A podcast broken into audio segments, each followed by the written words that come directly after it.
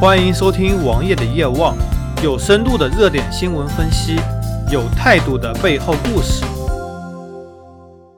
今天王爷再来说一说共享单车。共享单车已经是个老生常谈话题了。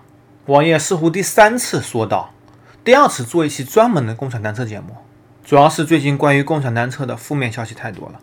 而王爷所在的城市，共享单车三个品牌在拼命的铺，包括了摩拜、酷骑。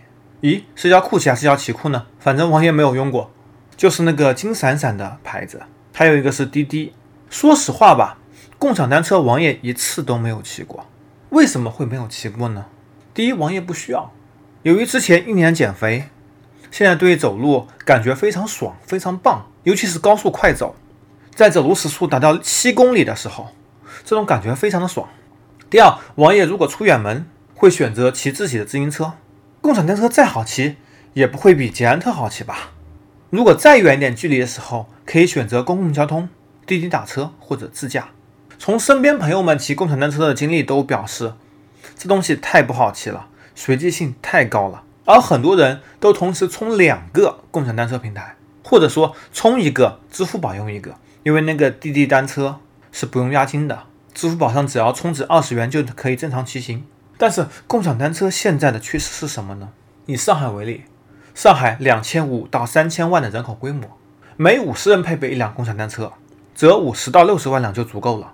而现在上海保有量超过了五百万，正向六百万逼近。在一线城市，ofo 和摩拜，他们的份额非常大，而且他们现在骑行几乎是免费的，数量最多，免费骑行，所以把其他共享单车打得满地找牙，所以他们只能往。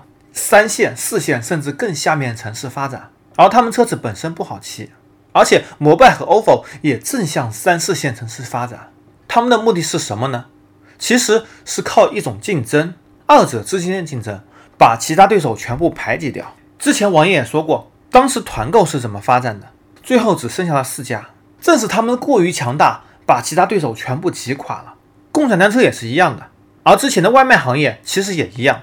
现在外卖只剩下了两家，打车软件也是一样的，包括同城服务、五八和赶集，也都是一毛一样的。之后只会这两家有市场份额。之前王爷说的滴滴单车，它可以支付宝免押金，但是资费非常高，其实还不如去骑需要押金的，而且他们的车子非常不好骑。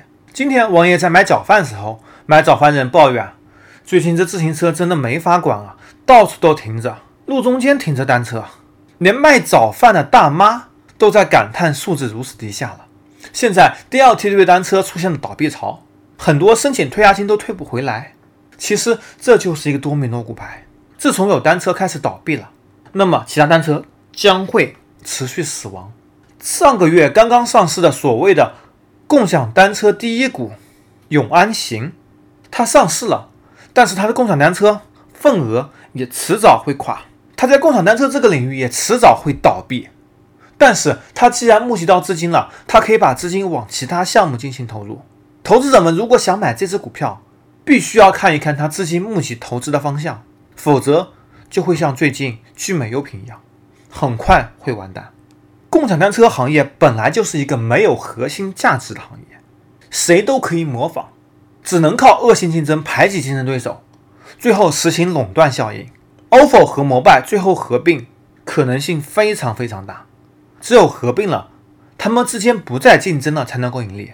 就像滴滴一样，滴滴和快递合并以后，走了传统路径，外卖也走了传统渠道，只是架构一个平台，再收平台的费用，从而来赚钱。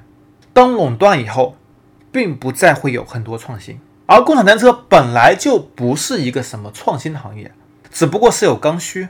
方便了老百姓而已。共享单车最后也会变为一个基础行业，与城市自己的自行车系统形成互补，双方各自发展。还有一点就是，现在越来越多的投资者都发现了共享单车的泡沫和即将破灭。